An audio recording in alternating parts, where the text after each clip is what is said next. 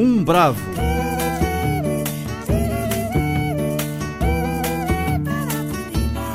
Um gênio.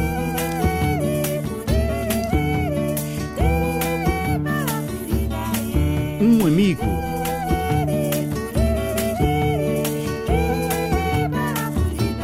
O cantautor.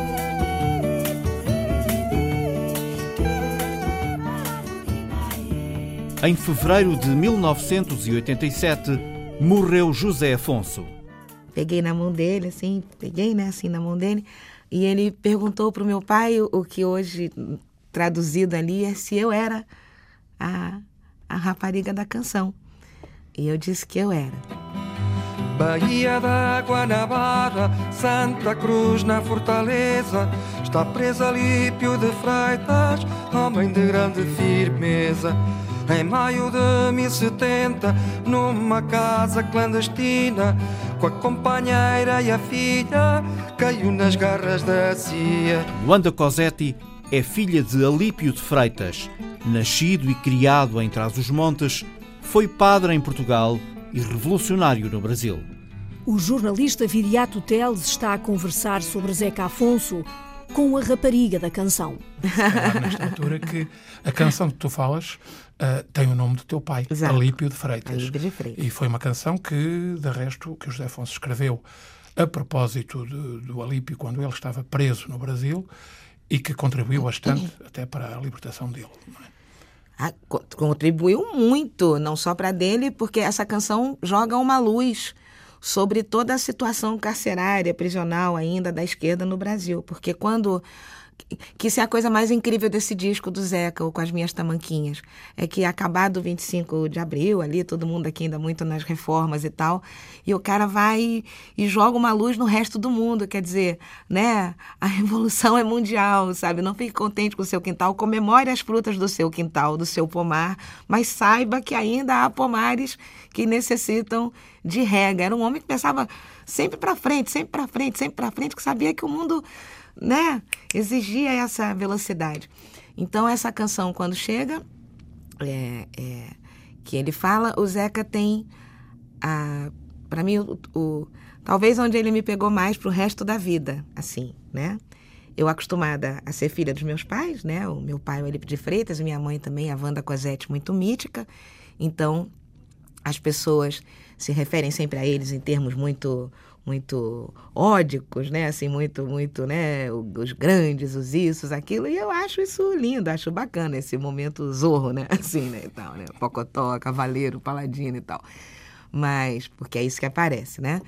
Mas o Zeca, quando faz essa canção, que não conhecia o meu pai, ele faz essa canção a partir de uma carta que sai da cadeia, que minha mãe tira da cadeia, onde meu pai denuncia é, as condições dos presos políticos ainda, porque a Fortaleza de Santa Cruz era um, um lugar muito feio mesmo.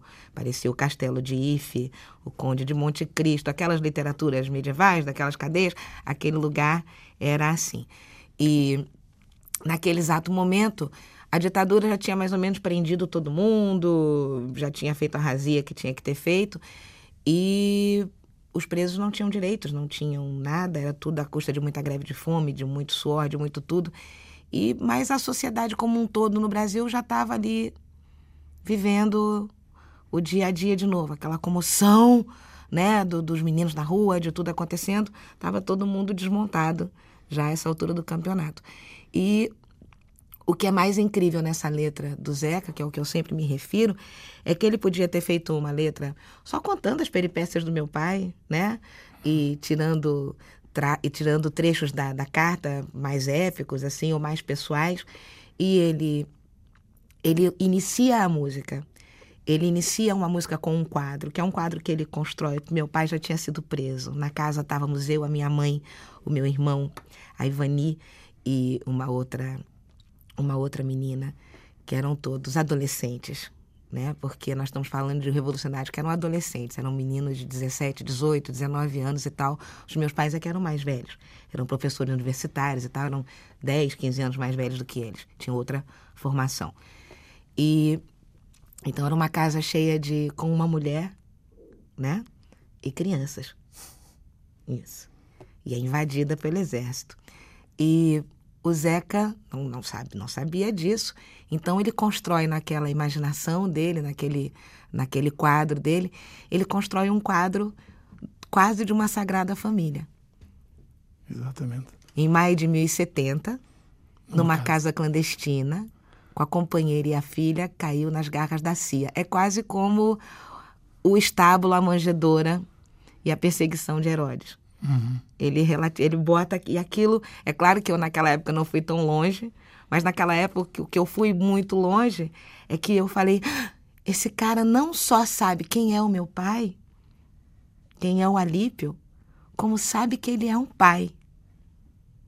E isso não tem preço. Uh, falando de memórias, as minhas memórias vêm do, da minha infância também, mas de uma outra maneira.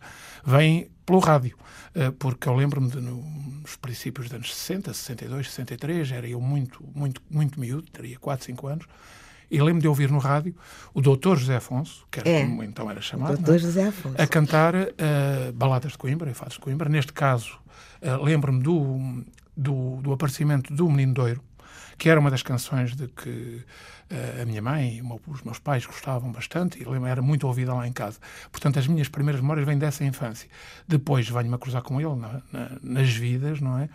e, e vou entrevistá-lo em finais de, dos anos 70, princípios de 80, vale a verdade, ou 79 ou 80, não tenho certeza. E, e, lembro do entusiasmo do, do Zeca em dar essa entrevista para, para, essa, para essa revista. E, e a partir daí, de facto, tornámos-nos uh, amigos é? e, até, até ao fim. Mas hum, a verdade é que é, nessa entrevista ele disse uma coisa que, que é uma frase que me tem acompanhado a vida quase toda e que tem muito a ver com o que tu disseste. Ele dizia que a realidade é aquilo que existe, o que nós supomos que existe e o que nós inventamos. E é um pouco isso. É? E as nossas imagens, a nossa, a nossa ideia do, do José Afonso. Ah, eu tenho cada todo um, inventado na cabeça. É? Cada um de nós vai construindo o seu José Afonso, acho que cada pessoa constrói o seu, uh, como cada pessoa constrói sempre outra pessoa que conhece claro. ou não, não é? É normal. E isso faz com que eh, seja uma, uma, uma presença também que se está sempre a descobrir. É? Exato. Porque mesmo agora, 30 anos depois da morte do, do José Afonso, parece que ainda estamos a descobrir coisas até na música. É?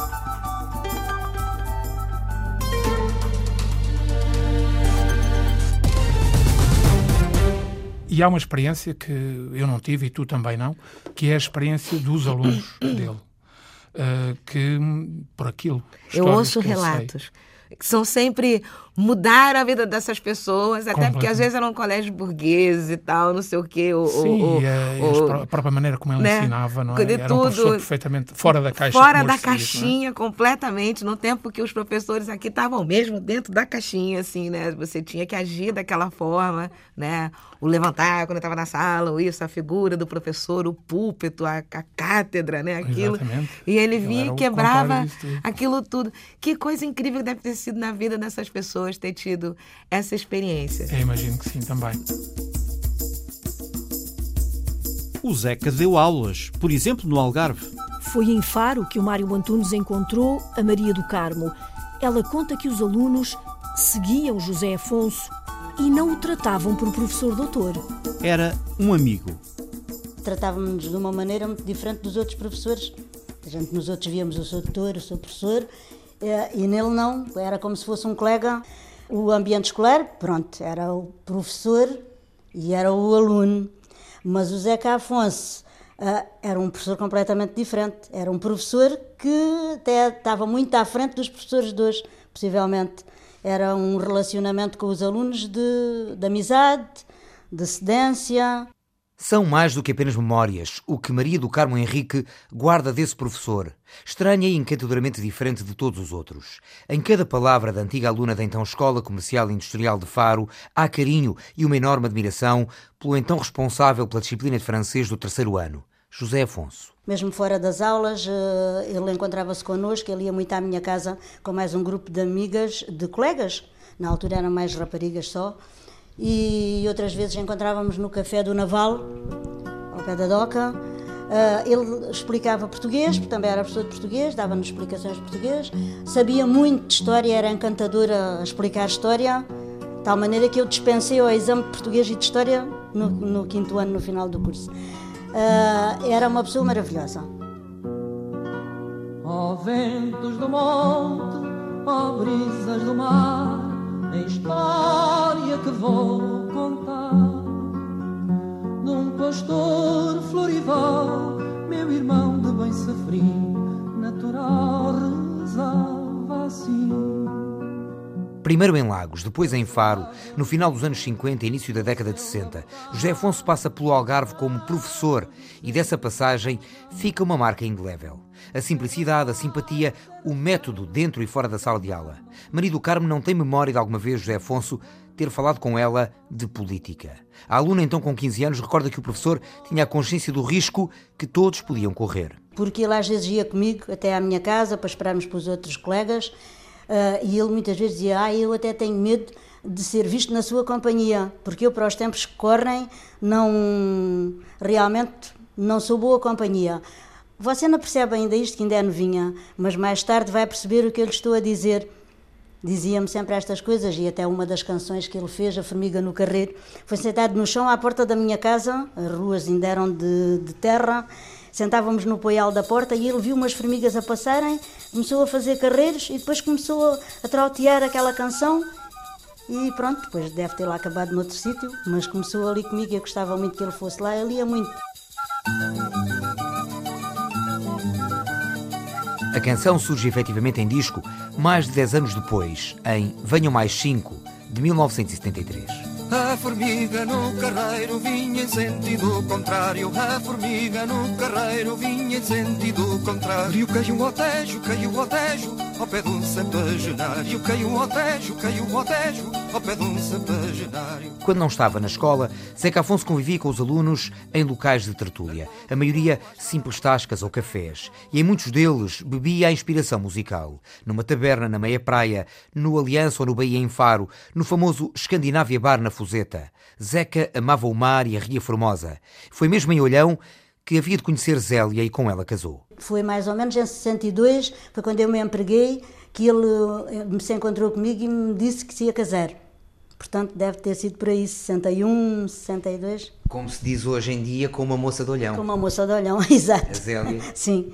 Pois, ele foi à minha casa foi-me dizer isso. Ele gostava muito de caminhar ali pelas praias? Sim, muito. É? Gostava muito de estar ali na doca. Quando estávamos ali na, naquele café, ele gostava muito, muito de ir para ali. E falava do mar, das gaivotas, de, falava dessas coisas todas. Oh, Vila de Olhão, da restauração, madrinha do povo, madrasta é que não. Maria do Carmo Henrique lembra-o como alguém que estava à frente do tempo, no pensamento e nos próprios métodos de ensino que levava à prática. Eu hoje acho que ele estava realmente um bocadinho desintegrado, mas naquela altura eu não reparava nisso, pois era, era nova, tinha 14, 15 anos para aí. E essa marca ficou. Tenho o dom de, das pessoas ficarem presas à palavra dele, porque os alunos sentiam-se à vontade e tinham mais vontade de aprender.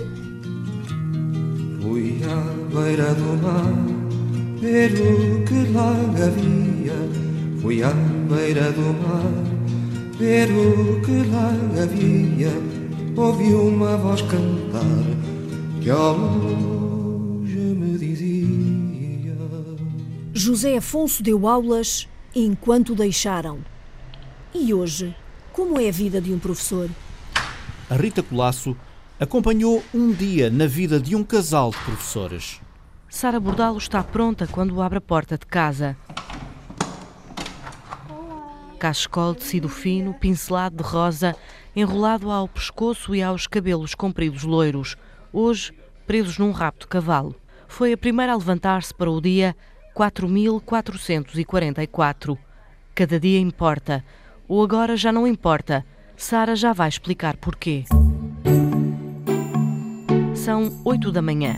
Rodolfo, o marido, está sentado no sofá ao lado da filha de sete anos, Maria Benedita. Chama-me só Benedita. Benedita termina os cereais antes de escovar os dentes com pasta sabor pastilha elástica.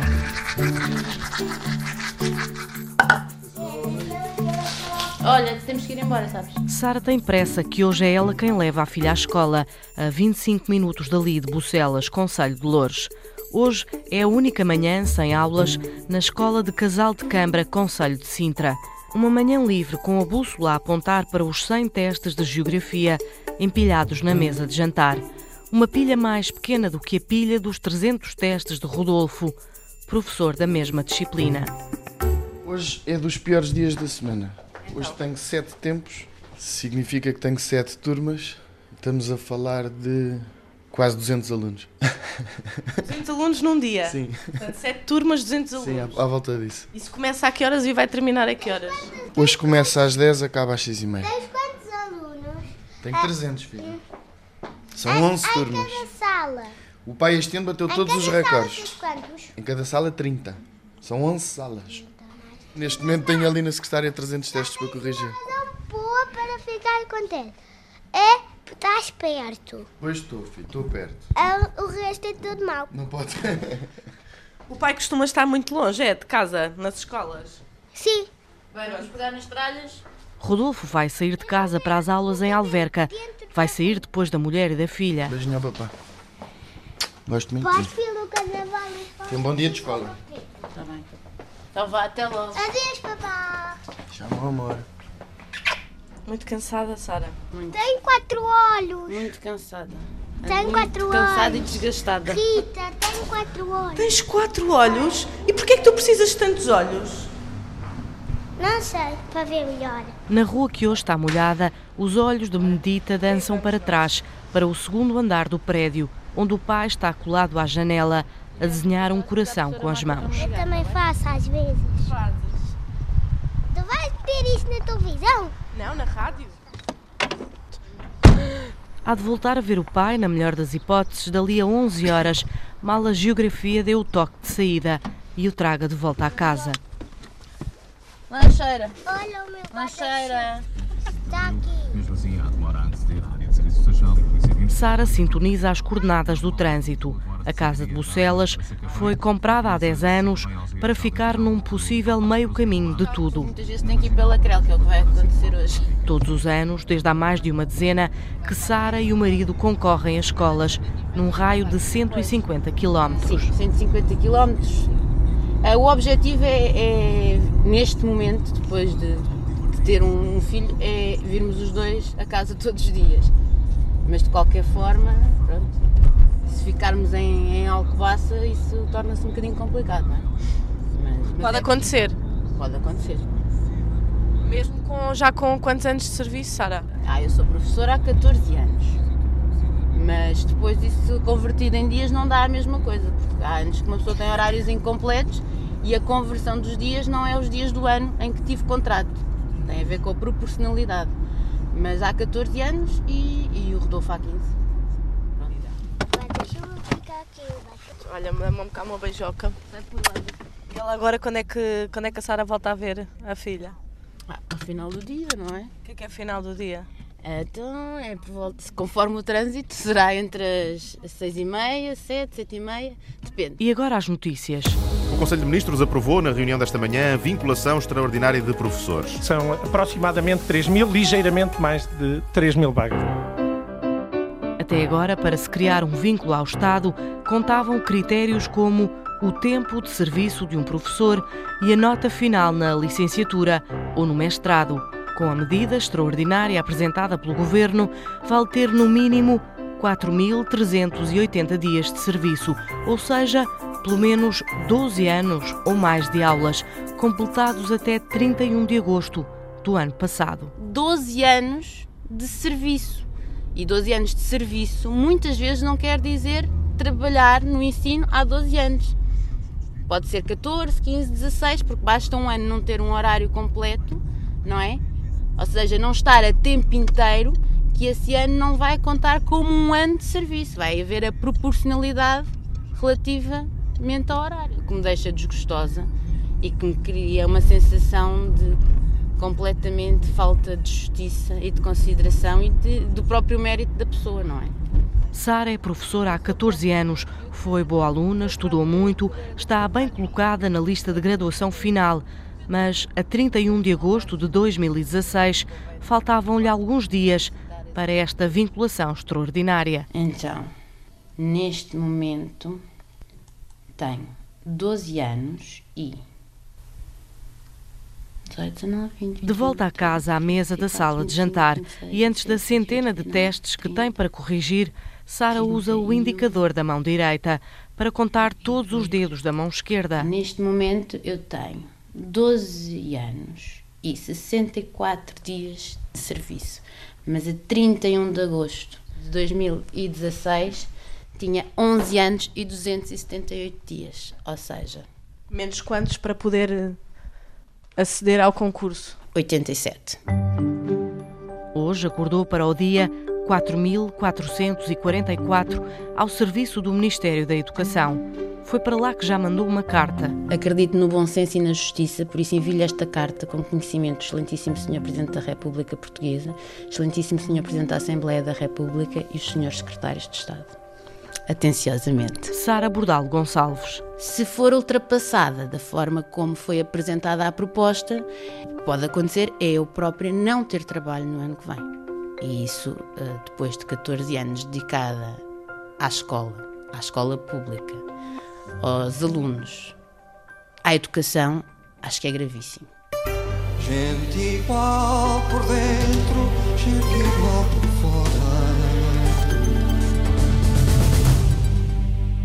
O Zeca é pura palavra e poesia, né? O Zeca, que é coisa mais rap do que o Zeca? O Zeca é ritmo e poesia. Palavra em movimento o tempo todo. Em terras de trás os montes, entre Colhoso e Parada, uma história verdadeira foi ali mesmo contada. É a letra da canção do Zeca, Em Terras de Trás os Montes. Em terras de trás os montes, entre Coelhos e Pará. A letra da canção de José Afonso não ficou para trás. David Carvalho diz as palavras ao microfone do repórter Nuno Amaral a olhar para hoje. Diz o Marcolino aos pidas: apertem-me esse cabrão!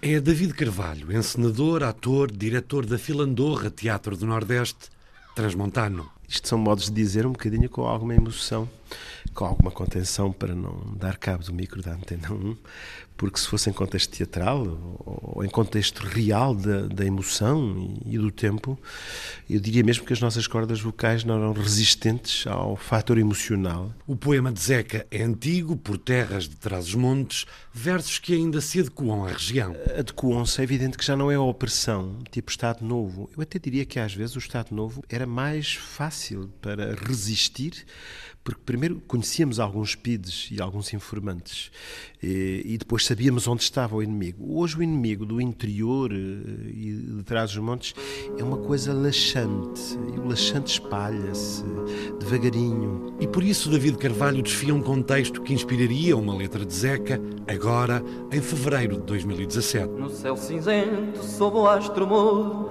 batendo as asas pela noite calada, vêm em bandos com pés de veludo chupar o sangue fresco da manada. Falando sobre o nosso Zeca Afonso, eu estou-me a lembrar dos vampiros, que eram aquelas forças escuras, hum, terríveis, que nos se entranhavam em nós. Primeiro no cérebro, que é talvez o que manda a vida. Eles comem tudo, eles comem tudo, eles comem tudo e não deixam nada. E se Zeca cantasse agora?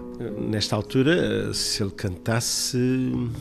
Eu talvez venham mais cinco. Venham mais cinco. Venham mais cinco uma que eu pago já. Mas diria que venham mais cinco, porque precisamos mais cinco. Primeiro, os casais novos deviam ter cinco filhos durante uma geração. Eu tenho algumas pessoas amigas que só têm um ou 01. Portanto, a questão do repovoamento parece-me essencial de quem cá vive e que tivesse condições para isso e algumas medidas dos tais poderes eh, laxantes que eu falei há pouco que não apoiam a natalidade, nem há políticas, diríamos assim, claras, passam governanças a discutir que sim, que sim. E de novo, repete David Carvalho, da Filandorra, Teatro do Nordeste, venham mais cinco. Eu diria que venham mais 5. Portanto, era eh, que 5 mais 5 dá 25, 25, 25. Por isso, se multiplicássemos, chegaríamos a um número interessante. Só somos 500 mil e precisávamos de ser 5 milhões. Hum, mas ordenados, eh, culturalmente ativos, não, com letrados e não letrados. Venham mais 5 então. A gente ajuda, havemos de ser mais ou vencer.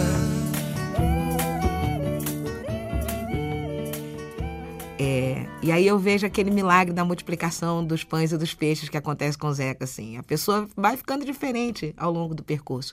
Eu fiquei muito diferente quando a música dele entrou na minha vida, mas sou bem mais diferente agora, ao longo desses oito anos, cantando Zeca sem parar, que é a minha diversão. Canto Zeca para onde vou, de Nova York ao Chuí. e todo mundo entende.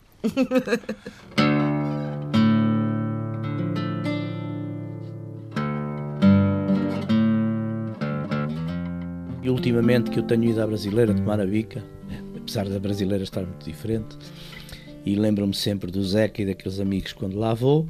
E de que é que se lembra Rui Pato? A Carolina Ferreira está em casa do homem que, aos 16 anos, em Coimbra, pegou na viola e tocou para o Zeca. Lembro-me sempre de uma canção em que foi uma quase que uma aposta que o Zeca Afonso fez com o Luís Pignatelli, Luís Andrade, em que o Pignatelli lhe disse assim: Epá, músicas como essas que tu fazes e cantigas como essa, até eu faço. Pá. Ah, isso não vale nada. E o Zeca, ai sim, ai fazes, faço. Então has de fazer uma. Ah, pá, fazemos. Então daqui a bocado, quando vamos lá para cima, a gente faz uma. E então, quando fomos para cima, o Luís Pignatelli, com a minha ajuda, fez uma música e o Zeca fez ali uma letra e saiu ali, de repente, uma lindíssima canção do Zeca, que são as pombas. Pombas brancas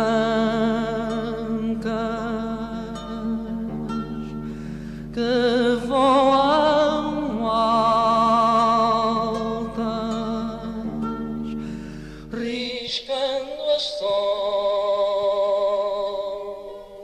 sua guitarra que se está a ouvir aqui. E nasceu na brasileira. Ninguém teria nessa altura a percepção do que viria a ser o Zeca Afonso. Ninguém dava. O Zeca Afonso era um indivíduo bizarro, tinha umas cantigas assim esquisitas que gravava, mas nunca se. Nem eu fazia ideia de que estava a colaborar quase que numa epopeia musical que viria a ser o, o Zeca Afonso. Uma epopeia na qual Rui Pato embarca quase por acaso em 1962, quando, à mesa do café em Coimbra, Zeca Afonso pede uma viola para partilhar com os amigos novas canções. E o meu pai disse: Olha, uh, se quiserem, podemos ir à minha casa, ao bairro Norton de Matos, porque o meu filho toca viola, tem lá uma viola. Foram e aí nasceu a parceria musical. Tinha Rui Pato 16 anos. E o Zeca começou a cantar. Uh, cantou Tenho Barcos, Tenho Remos, cantou O Meu Menino é Douro. E eu, que era um estudante de guitarra, comecei a ver que talvez aquele acompanhamento não fosse, pudesse ser melhorado. E pedi autorização para o fazer. Zeca... E deixaram-no mostrar. Exato. E, e, eu peguei na viola, improvisei.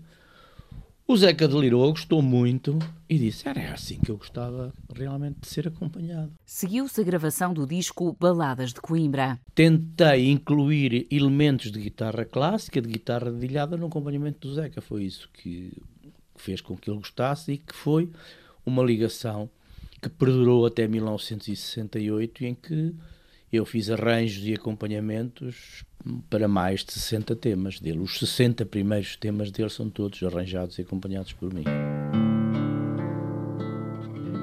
Rui Pato descreve Zeca Afonso como divertido, culto e um homem de vida simples. Aparecia em Coimbra com um saco de plástico com dois ou três livros, pai, a escova de dentes, e depois ou ia dormir à casa de um amigo ou ia dormir para uma república. Características que também marcavam o processo criativo. Ele apresentava os versos, assobiava-me ou cantarolava-me, dava assim um jeito, eu pegava na viola, estudava o tom, fazia um um, uns adornos e ele dizia: está lindo, está ótimo, é assim mesmo. A toda a parte chegam os vampiros, poisam nos prédios, poisam nas calçadas, trazem no ventre despojos antigos, mas nada os prende às vidas acabadas. Quando gravamos o segundo disco, já em 63, que é o Menino do Bairro Negro.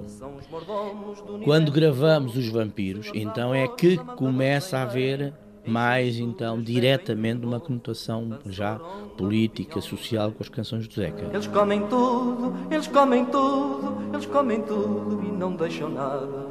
E os vampiros são retirados pela censura. E há uma rádio clandestina em Argel, que era a Rádio Portugal Livre, cujo locutor era o Manel Alegre, que começa a pôr como indicativo da Rádio Portugal Livre os vampiros. Nós, nós chegámos à conclusão, pronto, já estamos metidos no sarilho. E a partir daí, cada espetáculo que fazíamos tinha PID. Entretanto, José Afonso ausenta-se de Portugal, mas os dados já estão lançados. Durante esses dois anos que está em Moçambique, as músicas dele cá continuam a ser tocadas, continuam a ser vendidas. Na guerra colonial eram as músicas que os soldados mais ouviam, eram as músicas do Zeca Afonso. E o Zeca, quando regressa, depois em 67, dá conta de que o país já, todo o país já o conhece. E ele que até pensava em não voltar a cantar, decide voltar a cantar. E eu ainda gravo com ele mais dois LPs, depois nessa altura em 67 e em 68, que são os dois últimos que gravo com ele. O envolvimento na crise académica de 69 acaba por transformar a vida de Rui Pato e afastá-lo da música. O álbum Traz Outro Amigo também, gravado em Londres, já não conta com a sua participação. E eu tinha sido castigado aqui pela universidade e tinha sido expulso da universidade e tinha ido para a tropa coercivamente e portanto não me deram passaporte, eu não pude sair e portanto eu não pude acompanhá-lo nesse disco. Entretanto, depois terminei a tropa e fiz a minha vida, fiz a minha vida como médico. Só o voltei depois a acompanhar nos concertos do Coliseu em que ele fez mesmo questão de me convidar para eu ir de novo acompanhá-lo nas canções da primeira fase dele, que podemos chamar quase que a fase Coimbra, que são pelo menos quatro EPs e três long plays. Rui Pato não seguiu carreira na música. O Tiago Pereira também não todas as minhas ligações ao Zeca Afonso quando era novo, quando vi todas as coisas acontecerem. Repara que eu tinha 12 anos quando o meu pai produz o Galinhas do Mato, quando o Zeca já está muito doente, mas eu tenho 12 anos e aquilo passa-se em minha casa e, portanto, eu assisto ao processo todo. É um processo que é muito perto. Tiago Pereira, o filho de Júlio Pereira, é realizador. Ele conta à repórter Rita Fernandes o que é que lhe ficou do José Afonso. Eu tinha passado férias com o Zeca Afonso quando tinha 8 anos na Fuseta e, e 9 e 10 e portanto aquilo era uma coisa, e passávamos a vida em azeitão, era uma coisa sempre muito próxima. E em 98 eu fui trabalhar para a Expo, quando a Expo acaba eu vou para o Odisseios e então eu tinha um microfone com mini disc e em Odisseios atrás de uma janela ouvi um homem que cantava lenga-lengas e basicamente o que ele fazia era ele, ele imitava o som do, dos acordeões.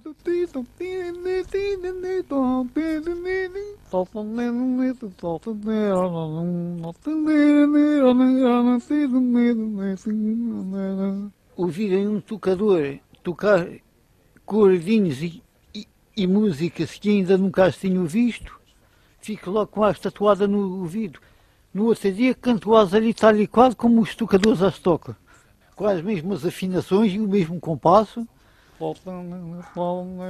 Depois veio cá para fora e falou comigo e explicou-me o que é que fazia e dizia, mal comecei a falar, comecei logo a cantar bem e isso despertou-me imenso para o som dele, que era uma coisa que sempre me interessava, aí podemos dizer que tem uma certa aproximação ao Zeca, porque o Zeca ligava muito à coisa, a uma coisa que ele chamava de surrealismo popular. E este senhor, quando imitava o som dos acordeões, lembrava muito essa questão do surrealismo popular.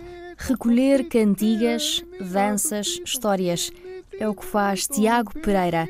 Pelo país, agarra em fragmentos da memória do povo, com o projeto A Música Portuguesa a gostar dela própria. Todo o universo que depois me levou à música portuguesa a gostar dela própria e todas as questões pelas quais eu sempre me interessei pelas pessoas do ponto de vista humano, teve sempre muito a ver com essa com essa noção do, do que é que era o surrealismo popular. Não sei, eu não sei. Eu, eu, eu já vos digo, eu, eu essas lérias para mim não prestam para nada.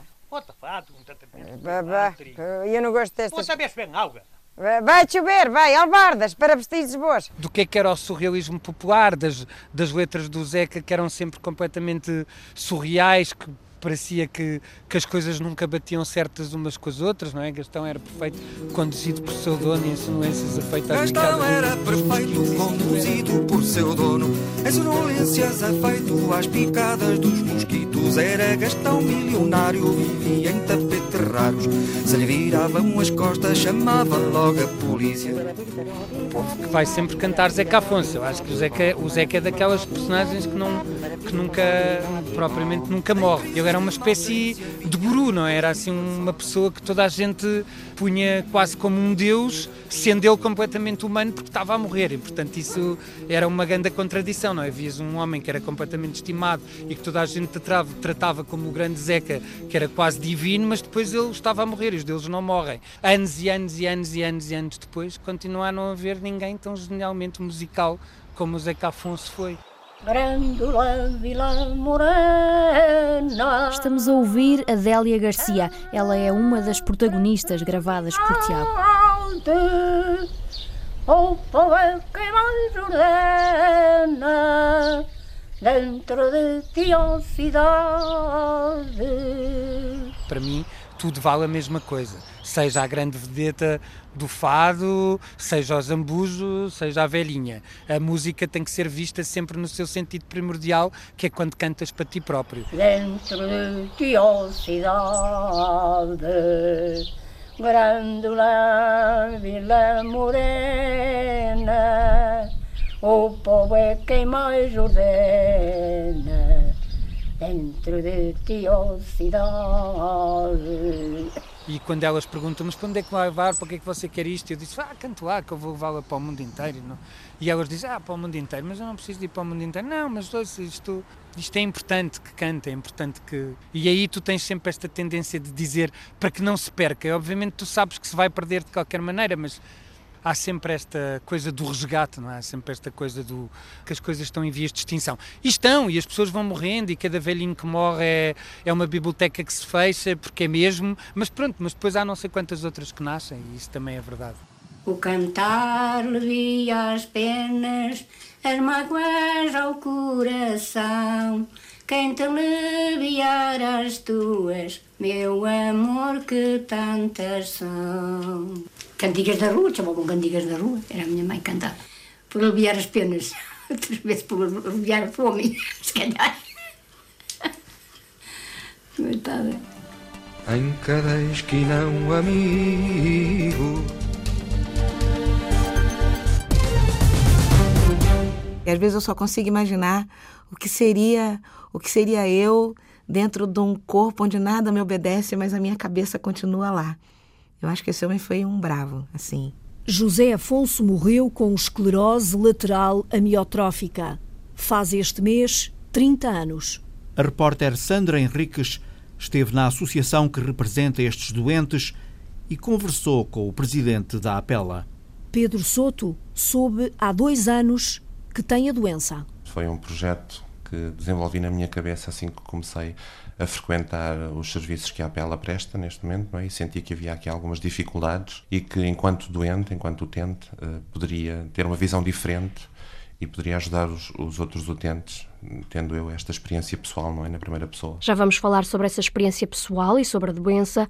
Para já traçamos o retrato geral da associação. Nós temos neste momento 715 associados, dos quais cerca de 150 são utentes. Tendo em conta que existe um universo de 800 uh, doentes em Portugal com esclerose lateral amiotrófica, estamos um bocadinho, a, um bocadinho aquém de saber quem são, por onde andam e de que forma é que os podemos ajudar. Utentes, isto porque, porque é esta diferenciação? As outras pessoas são associadas, mas não têm a doença, é isso?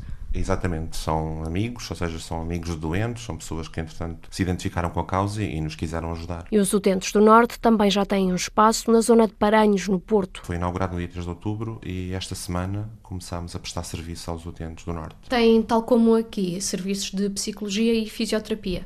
Correto, tentamos chegar ao máximo número de pessoas possíveis neste caso com estes dois polos, em Lisboa e no Porto, mas tentamos ajudar todos os outros utentes, independentemente do sítio onde estejam, é? no país, uh, não só com apoio jurídico, mas também podemos direcioná-los para algumas clínicas, hospitais, portanto, referenciá-los, tentar ajudar da forma possível. Não é? Uma outra ajuda prática pode ser conseguir um andarilho ou uma cadeira de rodas. Pedir qualquer coisa que seja no hospital demora seis ou oito meses.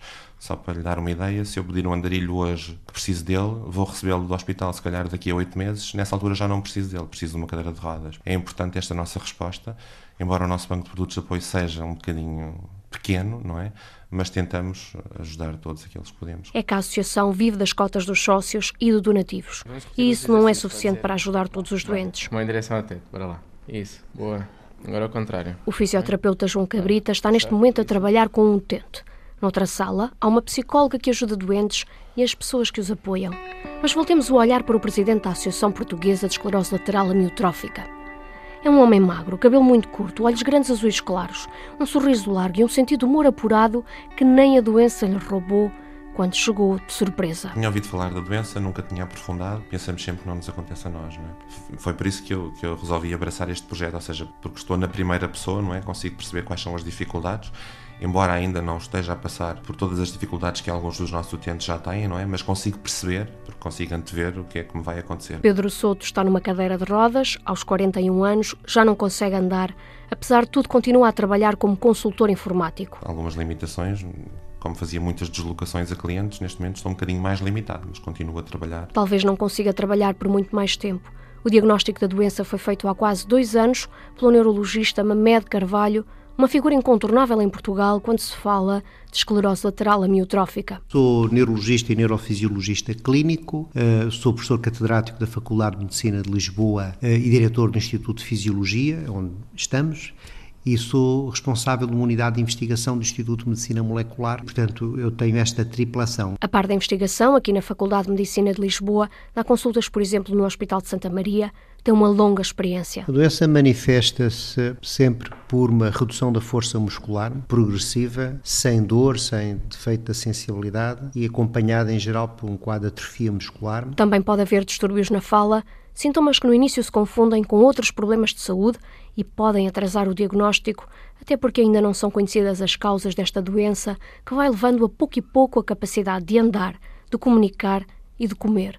Supõe-se que a genética tenha um grande peso. Muitos genes estão aqui envolvidos nesta doença, sobretudo na população portuguesa há um deles que é relevante, porque está envolvido em cerca de 10% dos casos, que é o gene tem um nome complicado, C9orf72, mas seja como for, há genes envolvidos nesta doença e é um fator importante, mas há outros fatores menos conhecidos que também são relevantes para a doença. Um deles é o envelhecimento, porque é uma doença que surge mais em pessoas a partir dos 55 anos, embora haja muitas pessoas jovens afetadas. Há também fatores ambientais, como o tabagismo, e outros ainda não conhecidos. Por isso é importante continuar a estudar a esclerose lateral amiotrófica, como está a fazer o projeto MINE. Começou por ser europeu, mas agora já tem escala mundial.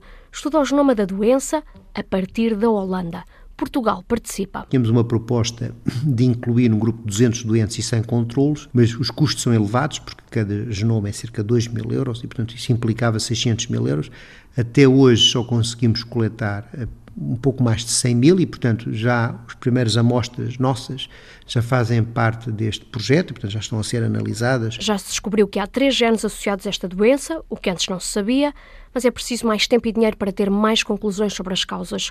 Quanto ao tratamento, também não há uma cura e só há um medicamento, o Riluzol, para controlar a doença. A verdade é que não é muito eficaz, mas Mamed Carvalho conta que aqui trabalha-se para encontrar alternativas. O nosso Departamento de Neurociências do Centro Hospitalar, nós estamos a participar em dois ensaios clínicos, um medicamento chamado Tirancetive, que procura-se verificar o seu efeito benéfico sobre a função respiratória, que é muito, muito importante esta doença, e o outro é o Matsitinib, que é um outro medicamento anti-inflamatório que visa melhorar a capacidade funcional e a sobrevida dos doentes. Para já, o cenário não é muito animador. Há quem dure apenas seis meses. Mas a média é esta. Os doentes morrem entre 2 e 5 anos depois dos primeiros sintomas. Por acaso é uma pergunta que eu não, nunca me fiz, porque eu, não é? Eu costumo, quando alguém me diz, mas porquê tu? E eu costumo sempre responder, porque é a vizinha de lado, não é? Portanto, tem tanta culpa quanto eu no universo de me ter calhado esta doença.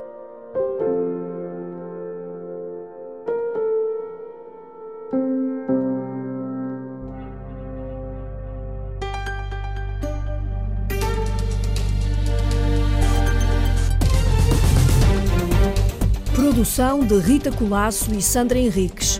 Sonoplastia de João Carrasco. Apresentação de José Guerreiro e Maria de São José. Obrigada ao Viriato Teles e à Luanda Cosetti. O meu desejo enorme é que as pessoas deixem de imaginar esse Zeca, o que, que, que falaria, o que, que deixaria, não sei o quê Porque ele já falou tudo. Já cantou tudo, já disse tudo, entendeu? O que, ele pensaria do Trump? Como se faz um canalha? Conheci-te ainda, moço, como tal eu te via. Tá lá, já. Habitavas o Procópio, ias ao Napoleão. Mas ninguém sabia ao certo como se faz um canalha. Sacou? Se a memória me não falha, tinhas o mundo na mão. O que, ele pensaria do, do, do, do, pronto, do, do, do, Michel Temer agora no Brasil? O avô cavernoso, entendeu? O avô cavernoso instituiu a chuva. Sacou? Eu consigo achar lugares para ele me dar a resposta na mesa do bar se eu tivesse convivido com ele pra gente rir. O avô cavernoso instituiu a chuva. Entendeu?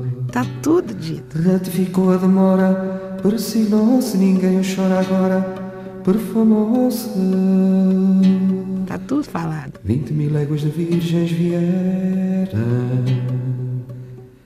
Vinte mil léguas de virgens vieram.